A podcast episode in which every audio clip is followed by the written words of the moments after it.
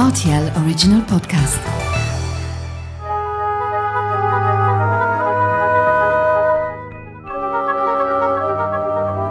La route des vins du Luxembourg. Bonjour Isabelle Gallès. Euh, Bonjour. Merci de me recevoir ici au sein des, des caves euh, Saint-Martin. Est-ce qu'on peut déjà parler de, de l'histoire de, de ces caves Saint-Martin avec une histoire qui est, qui est vraiment euh, non seulement conséquente et passionnante? Oui. Les caves Saint-Martin ont été euh, fondées en 1919 euh, par euh, quelques vignerons du Luxembourg qui avaient en fait l'idée de créer ici au Luxembourg quelque chose qui rappelait un petit peu la région champenoise, donc des galeries souterraines. Et euh, ils étaient donc à la recherche d'un lieu qui se prêtait justement euh, pour, ce, pour ce projet. Et ils ont trouvé ici à Rémiche euh, une, falaise, une, une roche assez importante qui justement donnait la possibilité de creuser des galeries. Alors c'est un travail tout à fait conséquent qui a eu lieu. Comment vraiment ça a débuté au niveau de, de ces galeries? Il a fallu partir de zéro vraiment? Oui, oui, oui. Ils partiraient euh, de zéro. Ils ont euh, fait ça avec la dynamite. Et euh, disons, pour cette période-là, c'était quand même un vrai challenge. Et il faut savoir qu'on a une longueur de 1 km.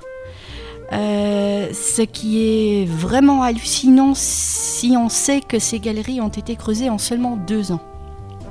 Donc ils avaient fini en 1921.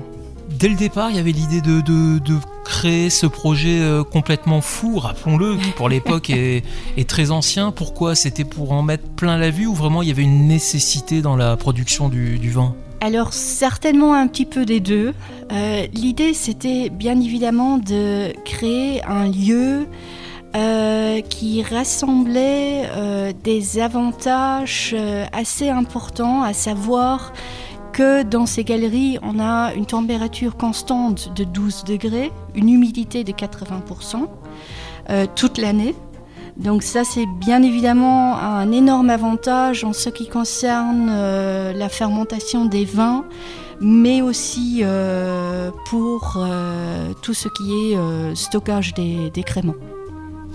Alors les caves Saint-Martin, c'est non seulement des caves hein, évidemment, mais euh, parfois on, on a même l'impression qu'on a affaire à un musée. On en parlera hein, justement tout à l'heure puisqu'on a l'occasion de, de pouvoir les, les visiter. On va revenir sur le vin à proprement dit, sur les différentes productions. Quels sont les cépages qui sont travaillés au sein de- des caves Saint-Martin? Qu'est-ce qu'on propose à la carte? Alors, on va retrouver chez nous les cépages classiques de la Moselle luxembourgeoise, à savoir qu'on a encore toujours l'Elpling et le Rivaner, bien évidemment, à ne pas oublier parce que tout a commencé quand même avec l'Elpling et le Rivaner. Euh, puis après, on a euh, donc tous les cépages nobles, l'Auxerrois, le Riesling, le Pinot Blanc, le Pinot Gris. Euh, en ce qui concerne d'autres vins, disons, euh, légèrement plus atypiques, on a par exemple euh, le chardonnay, donc vinifié en barrique. On a deux vins rouges qui sont le pinot noir, lui il est plus classique, mais à côté du pinot noir, on a également le Saint-Laurent. Saint-Laurent qui est encore assez rare au Luxembourg et qui est un, un cépage très intéressant parce que disons que on a un pinot noir qui reste euh, assez léger, qui est très élégant mais qui reste quand même assez léger, alors que le Saint-Laurent est un vin rouge beaucoup plus corsé. Donc là, euh, les gens vont retrouver, disons, on a au niveau des vins rouges euh, pour tous les goûts. On a ceux qui préfèrent justement le pinot noir léger et d'autres qui préfèrent le Saint-Laurent euh, plus corsé. Alors le Saint-Laurent va se rapprocher de, de quel cépage qu'on va connaître un peu plus? Par exemple du, du côté français, on, on va être sur un vin qui va être, j'imagine, peut-être un peu plus tannique déjà? Voilà, tout à fait. On a euh, des tanins qui sont beaucoup plus prononcés au niveau euh, du Saint-Laurent, donc ce qui va lui procurer beaucoup plus de corps, beaucoup plus de complexité. Les spécialités de la Cave Saint-Martin, est-ce qu'il y en a? On reparlera bien sûr dans un instant de, des visites, de la vocation des caves, hein, puisqu'elles ont été construites, on va dire, sur mesure euh, et dédiées pour un, pour un projet particulier qui est le, le crément. Outre le crément, est-ce qu'il y a des spécialités euh, ou pas? Alors on a euh, par exemple des vendanges tardifs. Les vendanges tardives, c'est toujours quelque chose euh, pour, les, pour les connaisseurs qui, qui adorent vraiment ça. Euh, Là, on avait commencé avec des vendanges tardives en pinot gris et en Gewürztraminer, ce qui est très très intéressant. On avait jusqu'à présent, euh, on s'était basé sur le Riesling parce qu'on pensait toujours qu'il fallait quand même pour les vendanges tardives une certaine acidité. Alors que là, on a dû s'apercevoir que le pinot gris et le Gewürztraminer, même avec moins d'acidité, ça donnait euh, une énorme euh, élégance tout en gardant quand même une certaine euh, fraîcheur. Les visites de la Cave Saint-Martin, je le disais précédemment, on a, on a l'impression de se trouver au musée. Au musée, de- au- au musée du, du- du vin, en quelque sorte. Il y a beaucoup à dire sur ces visites. On commence par le début. Déjà, il faut savoir que dès le début, on a organisé des visites. Donc, euh, même si ça a l'air d'un musée, euh, on va quand même y travailler. Euh, ce qui rend la chose d'autant plus intéressante pour le, pour le visiteur. Donc, dans ces galeries, on organise des visites guidées dans différentes langues, du mercredi au dimanche. Et euh, pendant ces visites, on va donner des explications sur l'historique des caves, bien évidemment, mais surtout euh, sur l'élaboration des vins et particulièrement sur l'élaboration euh, du crément. Donc en fait, on va pouvoir montrer aux visiteurs sur le lieu l'élaboration de ces vins ou créments en expliquant plus en détail la fermentation, en ayant vraiment une vue sur les différentes machines, les différents lieux qui sont nécessaires pour euh, la production des vins et, et créments. Est-ce qu'on peut parler de cette particularité de production de, de créments, des nécessités, euh, notamment euh, vous parliez de fermentation On peut les rappeler euh, à des personnes bah, qui ne savent pas forcément comment est fabriqué le, le crément ici au Luxembourg? Oui. Alors le crément, euh, donc il faut savoir que le crément ça existe depuis 1991 et euh, au niveau du crément, on va bien évidemment tout d'abord commencer euh, par les vins. Les vins, donc, qui vont se dérouler tout d'abord par fermentation, par fermentation en cuve. Et puis en février à peu près, on va avoir ce qu'on appelle l'assemblage d'une cuvée. Une cuvée, ça c'est un assemblage donc de différents vins de différentes années, puisque pour nous c'est important d'avoir chaque année plus ou moins le même goût. Dans ces vins, euh, on va retrouver des nouveaux vins, bien évidemment, mais on va également avoir un maximum de 15% de vins de réserve, puisque justement ces anciens vins vont nous aider à avoir chaque année ce goût qui sera plus ou moins pareil. Dès qu'on a cette cuvée, on va rajouter sucre et levure, et on va donc déclencher une deuxième fermentation, et celle-là, elle va se dérouler dans la bouteille. Ça, c'est vraiment l'un des aspects les plus importants parce que dès que vous savez que à l'origine il y a une fermentation en bouteille, vous êtes sûr d'avoir une qualité supérieure. Et cette fermentation en bouteille, on a l'occasion justement de la voir euh, au cours de ces visites. hein. le, le- le guide Oui. nous explique, nous explique d'ailleurs pourquoi bah, les, les- les bouteilles de, de crémence sont, sont plus épaisses qu'une bouteille de vin traditionnelle. Oui, oui, tout à fait, parce que on a même l'occasion de voir donc les lits, le dépôt qui va se mettre au fond de la bouteille. Donc tout ça, on peut le voir.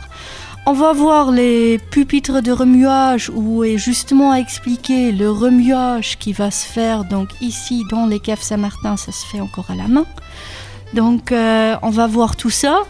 Euh, euh, jusqu'au moment où on va donc procéder au dégorgement, toutes ces machines qu'on va qu'on va voir où est justement expliqué en détail qu'est-ce qui est un dégorgement, comment on va sortir le dépôt de la, de la bouteille, qu'est-ce qui sera rajouté par après.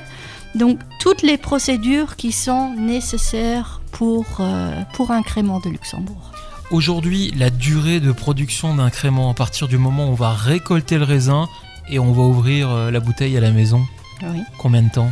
Alors chez nous, on est sur trois ans, parce qu'il faut savoir que nous, on garde le crément non pas les neuf mois sur lit, comme c'est indiqué par l'appellation, mais on est sur un minimum de 18 voire 24 mois, en allant même au-delà pour des cuvées euh, spéciales. Alors donc un, un temps de, de repos, on peut l'appeler comme ça, de, de 3 ans. Euh, Par contre à consommer, euh, on va dire quasi immédiatement, faut pas le conserver. Oui, alors le crément en général, euh, c'est pas quelque chose qu'on conserve. Euh, de préférence dans les deux ans, voire on peut aller jusqu'à trois ans, mais je dirais pas forcément euh, au-delà. Pour les avoir visités, il y, a- il y a des milliers de bouteilles. C'est impressionnant. Oui, oui. On a à l'intérieur de ces, de ces caves, on a 90 000 bouteilles qui sont justement encore euh, remuées à la main, qu'on peut voir euh, justement lors de, lors de ces visites. Voilà, et il faut bien se couvrir hein, parce que c'est 12 degrés en Oui, bas, mais toute oui, l'année. hein. Oui, tout à fait, toute l'année, même, même en été, oui.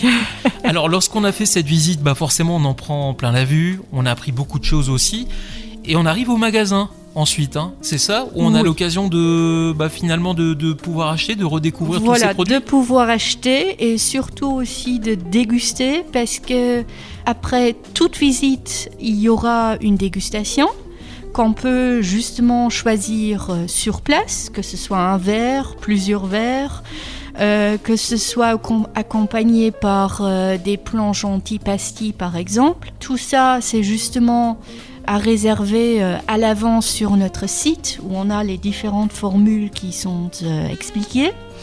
Et on va donc se retrouver à la fin de la visite dans ce caveau qui est euh, toujours creusé dans la roche et où on va donc avoir la possibilité de prendre place et euh, de déguster euh, les différents vins et créments.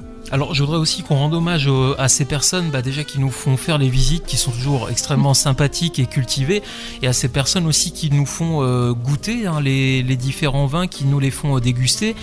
J'imagine que c'est toujours un moment que vous attendez, ouvrir euh, euh, ces, ces grottes au public euh, à partir du, du mois d'avril.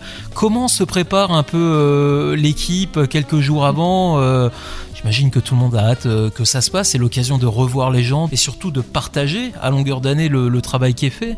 Oui, tout à fait, tout à fait. Il, faut tous les ans, il faut toujours un petit peu se réinventer. Donc, euh, on, se voit même pendant la, je dirais la pause d'hiver, on se voit quand même euh, parce qu'il y a, toujours des, choses à, discuter. Nos guides, ils voyagent beaucoup. Donc ils, reviennent souvent avec euh, des nouvelles idées, ce qui bien évidemment nous aide euh, beaucoup à, être euh, plus ouverts et euh, justement à avoir euh, des nouveautés pour les années à venir. On a eu une année dernière un petit peu particulière, hein, compte tenu de, certaines restrictions euh, sanitaires. Qu'est-ce que vous avez pu observer au niveau des ventes? Est-ce que les goûts euh, des clients changent? Est-ce qu'il y a un engouement euh, encore supérieur euh, vis-à-vis du, crément? Vous me parliez aussi des, anciens cépages type Elbling ou Rivaner qui sont traditionnels du Luxembourg. Comment évoluent les choses au niveau des goûts? Alors en effet, on voit euh, une évolution que ce soit au niveau des visites chez nous ou encore au niveau euh, des goûts en ce qui concerne les vins. Alors au niveau des visites, on a pu s'apercevoir que les gens, euh, disons dans le temps, on avait des gens qui passaient, qui faisaient une visite, qui par après dégustaient un verre et ils s'en allaient. Aujourd'hui, on a des gens qui restent, qui ont vraiment envie de découvrir, qui prennent le temps, euh, qui sont curieux vraiment de découvrir les vins de la Moselle luxembourgeoise. Je dirais que avec le Covid, on est vraiment encore plus allé dans cette direction-là parce que les gens avaient tellement hâte de sortir et de passer un, bon moment. Donc nous aussi, on a, passé de, beaux moments avec eux euh, parce que justement, ils étaient très très intéressés. Après, au niveau des goûts, c'est vrai que dans le temps, on avait l'Elpling et le Rivaner. Si on n'a pas oublié ces vins-là et qu'on les a toujours et qu'on veut certainement les garder, on voit quand même que les gens aujourd'hui ont tendance à aller plus vers des cépages euh, nouveaux, c'est-à-dire euh, du chardonnay, qui d'ailleurs a pris une évolution très intéressante au Luxembourg, notamment à cause des, changements euh, climatiques, ou encore des vins rouges comme le Pinot Noir et le Saint-Laurent. Donc on voit que les gens ont vraiment tendance à aller découvrir ces vins-là au lieu des classiques, même si euh, le Riesling et le Pinot Gris, qui sont vraiment les, cépages classiques aujourd'hui, on trouve aucune carte, euh, aucun café-restaurant sans Riesling, sans Pinot Gris. Il faut que ça fasse partie de la gamme. Euh, donc les gens adorent ça, mais ils, ont vraiment maintenant tendance à aller vers des cépages plus atypiques. Il y a un cépage auquel on tient ici au Luxembourg qui est un cépage de qualité, on le sait, c'est le, Riesling. C'est le vin de saison que vous avez décidé de retenir et de nous présenter, Isabelle Gallès. Le Riesling euh, que j'ai retenu, donc c'est un Riesling assez particulier parce qu'il fait partie de la gamme Charta Schengen Prestige. Euh, qui est l'une des trois chartes qui existent ici au Luxembourg et c'est une charte disons, assez euh, atypique parce que c'est une charte, c'est d'ailleurs la première charte transfrontalière qui existe ici en Europe. Donc euh, cette charte, elle inclut des vignerons de France, de l'Allemagne et du Luxembourg. Et euh, donc cette charte, comme d'ailleurs toutes les chartes, inclut des critères à respecter, à savoir certains terroirs qui sont justement réservés pour, des, pour ces vins-là, euh, des rendements qui bien évidemment sont très limités, des quantités qui forcément sont très limitées. Et là, on est sur un Riesling 2020, euh, d'ailleurs 2020 qui pour moi est vraiment une année euh, fantastique jeune, mais qui donne déjà une, une, bonne idée de ce qui peut sortir par après, parce que le Riesling, surtout le Charta Schengen Prestige, c'est quand même un vin de garde. C'est ça aussi l'idée un petit peu. Et ce Riesling, il pourrait pas être plus Riesling, disons, parce que il montre euh, une, vraie minéralité, une vraie euh, expression du terroir. Donc c'est vraiment là où on retrouve toutes les caractéristiques euh, du terroir mosellan luxembourgeois. Et c'est un vin qui pour moi montre beaucoup de finesse, beaucoup d'élégance, qui se boit donc bien évidemment déjà maintenant, mais qui a un vrai potentiel de garde. Donc si vous le gardez 2, 3, 4, 5 ans dans vos caves, euh, ça, va, ça va bien évidemment le changer, il va devenir d'autant plus expressif. Un vin qui pourra faire toutes ses preuves à l'occasion de, des premiers jours du printemps, hein. vin qu'on pourra euh, aussi bien déguster euh, avec des entrées plutôt fraîches qu'en apéritif aussi également. Bien sûr, également en apéritif. Moi, j'aime bien les classiques avec euh, les, poissons, à savoir même la friture de la Moselle, qui est absolument un, classique euh, de la région, ou encore des, euh, crustacés, des salades typiquement pour l'été. Donc ça passe parfaitement. Il y a un second vin que vous aimeriez nous présenter. C'est un vin quelque part qui est l'emblème tout simplement de, ces caves Saint-Martin. C'est l'occasion aussi de, célébrer un anniversaire. Oui, alors on a euh, célébré le centième anniversaire des caves Saint-Martin en 2019. Et euh, il faut bien évidemment pour ces anniversaires, il faut créer une, cuvée spéciale, une cuvée euh, anniversaire qui, dans ce cas-là, est assez euh, particulière. Bien évidemment, on voulait euh, sortir une, euh, une nouveauté. Donc il faut savoir que jusqu'à présent, on a travaillé avec du Riesling et du Pinot Blanc. Le Riesling qui rapporte la fraîcheur, le Pinot Blanc qui rapporte la finesse. Et là, on a maintenant également rajouté du Pinot Gris. Le Pinot Gris qui est un cépage très expressif, très aromatique, euh, qui va justement ramener à ce crément du fruité, mais aussi de la complexité et de la rondeur. Et euh, disons que ça fait de ce crément pas un crément classique, où on a vraiment tendance à l'avoir euh, en tant qu'apéritif, mais là, euh, on a vraiment un, un, crément, donc justement plus corsé, si on peut le dire, sur un, sur un crément qui peut même aller euh, qu'on peut même prendre lors d'un lors d'un repas, donc pas forcément euh, en apéritif. Et donc rappelons-le, le crément qui est, l'emblème hein, euh, quelque part de, ces caves Saint-Martin où l'on peut découvrir à travers ces, grottes toute la production. Merci beaucoup Isabelle Gallès de nous avoir reçus ici au cave Saint-Martin à l'occasion donc de la réouverture des grottes à Rémiche.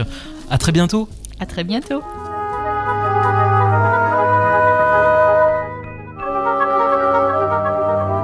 la route des vins du Luxembourg.